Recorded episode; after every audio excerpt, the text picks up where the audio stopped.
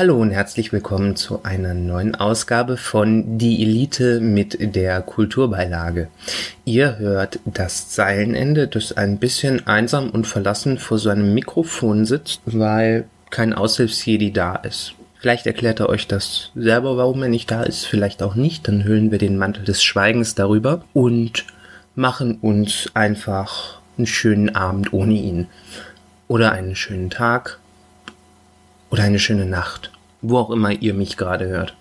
Während der Aushilfsede ja zuletzt so getan hat, als sei er der literarisch bewanderte Großbürger von uns beiden auf einer Lesung war, habe ich mich, wie sich das für ein junges Großstadtgewächs gehört, auf einem Konzert rumgetrieben von Großstadtgeflüster.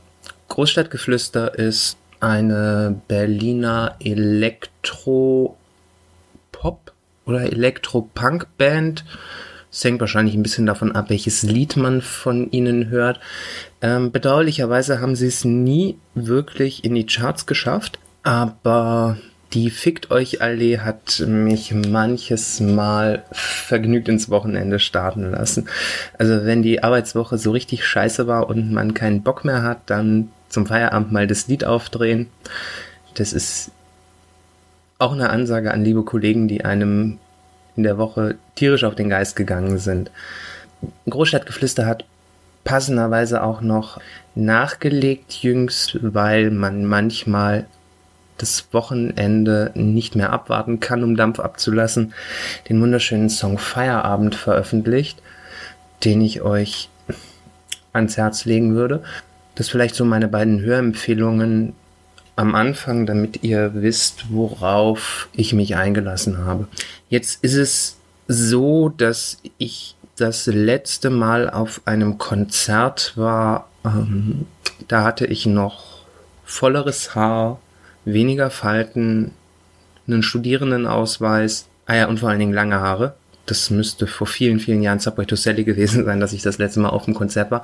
Ich war also ziemlich neugierig, wie sich das so anfühlt, wieder auf ein Konzert zu gehen und das so ein bisschen ethnologisch äh, aufzuziehen. Und ja, ich fand das, also ich habe schon ziemlich gefeiert. Ich habe mir aber auch so ein paar Fragen gestellt, ehrlich gesagt. Zum einen gab es eine Vorband, nennen wir es mal so. Ich meine, ich, also ich kenne das Konzept der Vorband. Da ist eine bekannte Band mit einer eingeschworenen Fangemeinde und diese Band hat Nachwuchskünstler, die sie gerne fördern möchte und bietet ihnen eine Bühne im wahrsten Sinne des Wortes im Vorprogramm aufzutreten.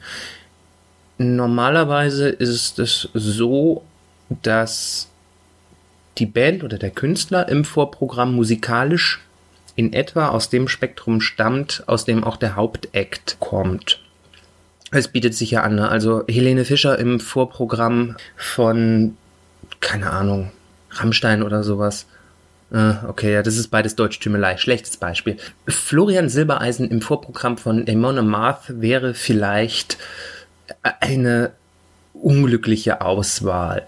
Ja, es sollte, wie gesagt, ne, es sollte schon irgendwie zusammenpassen. Ja, der Sinn hat sich mir jetzt in dem Fall aber nicht erschlossen, warum man einen DJ oder eine DJ, sorry, ähm, als, als Act im Vorhinein auftreten lassen soll.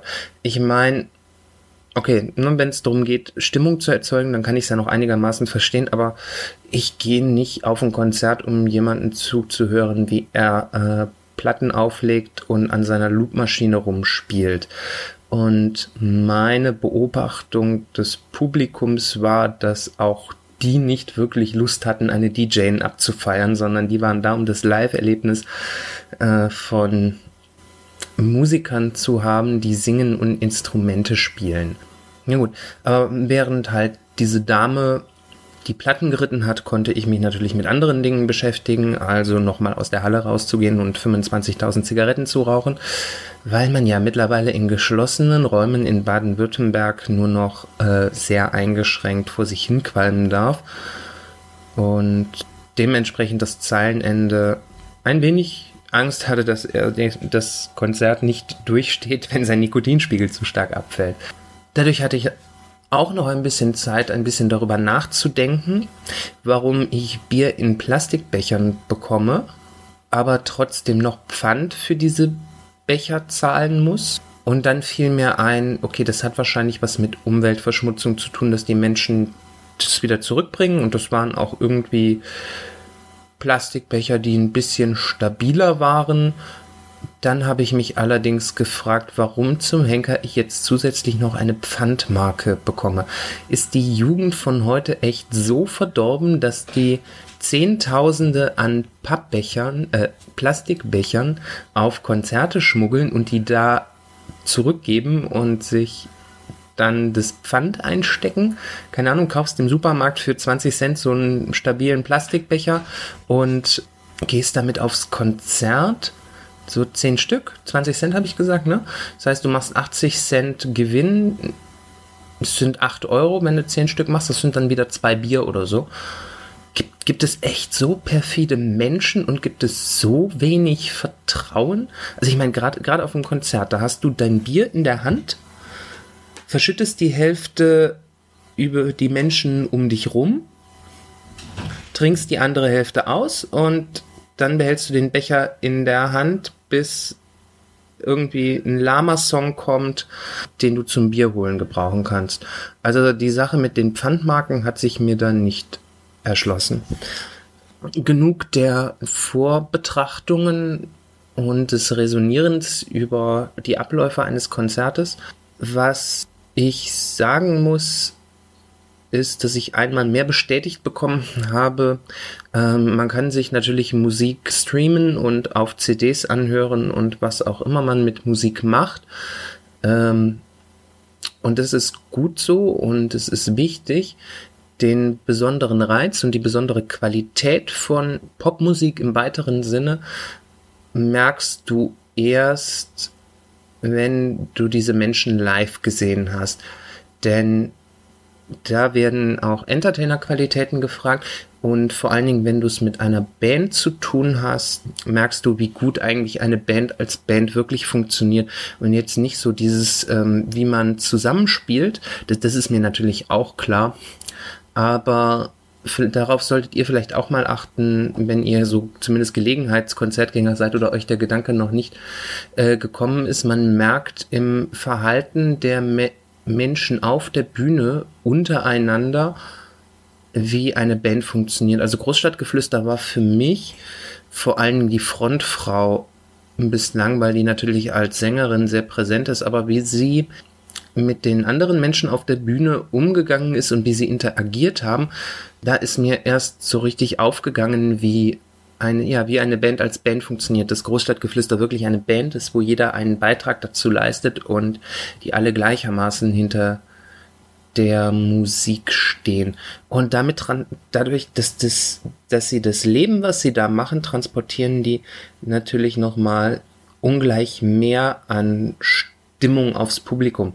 Das war jetzt beispielsweise nicht so, dass da ein Feuerwerk der Blödeleien und Geschichten und Albernheiten gezündet wurde, sondern es wurden Konfettikanonen gezündet, was ich schon ziemlich geil fand. Es war also, es war nicht so viel. Es war, es war ein Konzert, wo es im Wesentlichen um die Musik ging. Und trotzdem hat die Band es durch die Art, wie sie miteinander umgegangen ist, geschafft, die ihre gute Stimmung aufs Publikum zu übertragen. Dabei fällt mir übrigens ein, dass ich gelogen habe. Das letzte Konzert war gar nicht Subway to Sally. Ich bin, seitdem ich in Stuttgart wohne, ein fleißiger und regelmäßiger Dieter Thomas Kuhn-Fan, der sich jedes Jahr das äh, Freiluftkonzert auf dem Killesberg gibt. Und das habe ich wahrscheinlich nicht als Konzert gewertet, weil das Entertainment pur ist. Das ist musikalisch jetzt nicht so anspruchsvoll, sorry Dieter, aber äh, ja, so ist es halt. Ähm, da funktioniert vor allen Dingen über das Entertainment, die, die Stories, die auch mit den Liedern erzählt wurden und natürlich den Erinnerungen, die du an die Lieder hast. Meine emotionale Bindung an die Lieder von Großstadtgeflüster ist jetzt nicht zu groß und intensiv, dafür kenne ich die Band noch nicht lang genug. Ist was anderes als deutscher Schlager, aber es funktioniert auf einer anderen Ebene.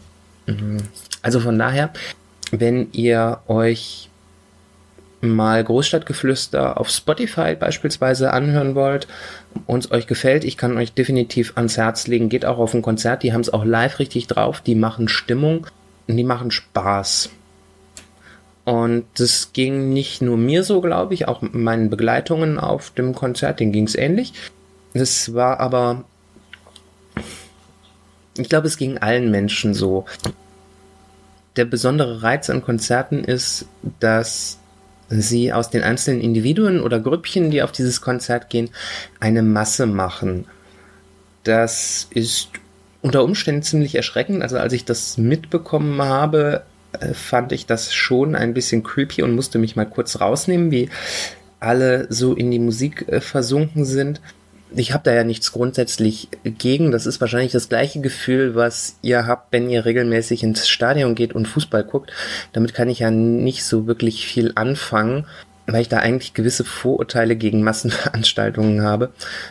Aber was ich sehr beunruhigend fand, war dann letzten Endes doch, ähm, dass ich dieses Gefühl kenne, dass wir, ich in einer großen Menschenmenge bin und wir alle einen Song, der gerade läuft, extrem feiern und dazu tanzen. Das ist, darum gehe ich in den Club, dass ich Spaß habe zur Musik in einer ganzen Menschenmenge, in der ich mitwogen kann. Aber der, der creepy Moment war dann, als ich festgestellt habe, scheiße, ich sehe überall nur Hinterköpfe und diese Hinterköpfe sehen alle gleich aus. Das waren alles Anfangs 20er Hinterköpfe äh, mit dem gleichen Haarschnitt, der an den Seiten und hinten ziemlich ausrasiert war. Und woran mich kurzrasierte Hinterköpfe so erinnern, das überlasse ich einfach mal eurer Fantasie. Von diesem kleinen Schreckensmoment abgesehen, definitiv meine Empfehlung, hört mal bei Großstadtgeflüster rein und hinterlasst uns vielleicht einen Kommentar, wenn ihr die Band auch kennt, was euer Lieblingslied ist, was ihr so besonders daran findet oder warum ihr gerne auf Konzerte geht oder nicht gerne auf Konzerte gibt, geht. Und ja, gebt, gebt uns auch mal ein Feedback, ob euch jetzt die beiden Eventberichte gefallen haben. Der, der Aushilfs-CD, der zuletzt von der Lesung erzählt hat und ich, der vom Konzert erzählt hat. Ist das was für euch? Wollt ihr davon mehr hören? Oder sagt ihr, boah, nee, bitte nicht? Ähm, ja, hinterlasst uns ein Feedback und gebt uns auch gerne eine Rezension auf äh, iTunes. Wir freuen uns über fünf bis ein Stern. Genau, schreibt uns, wenn ihr was von uns wissen wollt äh, oder andere Kommentare habt, gerne auf äh, Facebook, die Elite Podcast, auf Twitter, at die Elite Podcast. Ähm, schreibt uns eine Mail, aushilfsjedi at dieelite.org, Zeilenende at dieelite.org. Ignoriert den Kater, der im Hintergrund randaliert, der zieht demnächst aus. Bleibt uns gewogen und wir hören uns beim nächsten Mal. Tschüss.